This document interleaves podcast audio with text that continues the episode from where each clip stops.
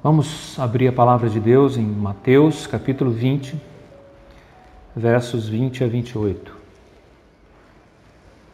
Temos aqui uma outra pessoa encontrando-se com o Mestre. Então se chegou a ele a mulher de Zebedeu com seus filhos e, adorando, pediu-lhe um favor. Perguntou-lhe ele: Que queres?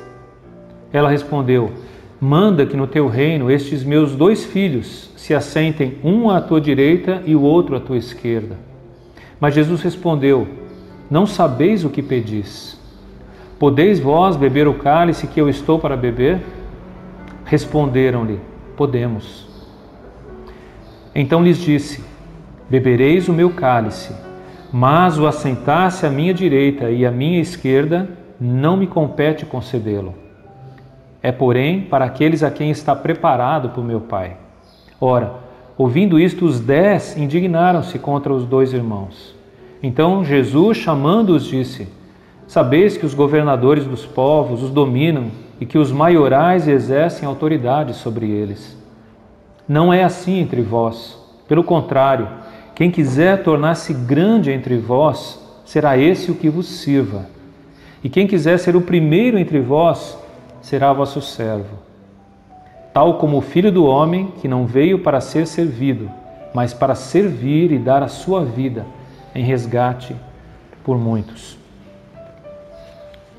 Outra mulher chega-se a Jesus aqui.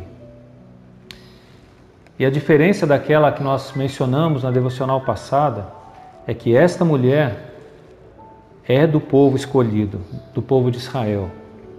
Mais do que isso, ela era a mãe de dois dos discípulos e dois do grupo íntimo dos discípulos.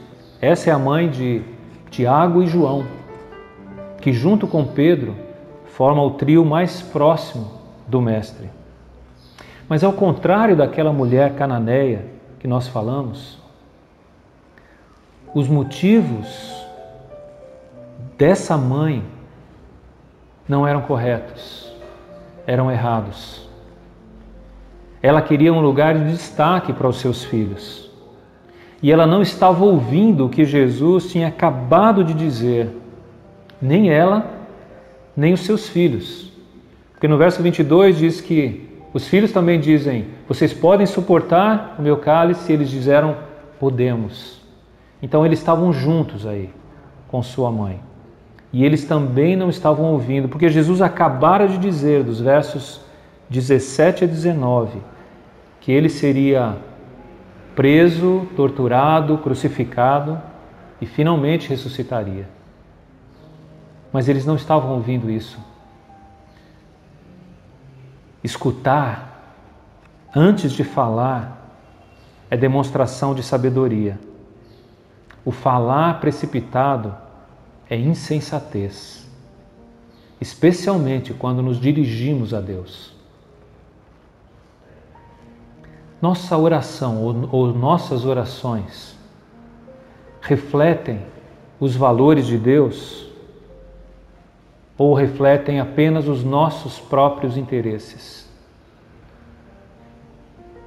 O que Deus está dizendo para você nesses dias difíceis? Você está ouvindo, procurando ouvir a Sua palavra, seus ensinos, ou você prefere falar?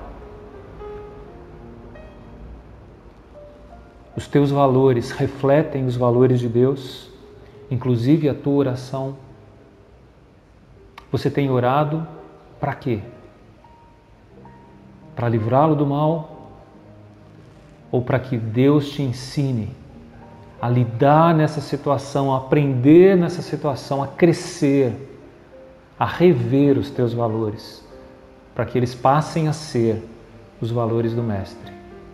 Que o Senhor nos ajude a ouvir antes de falar e a falar dos valores de Jesus.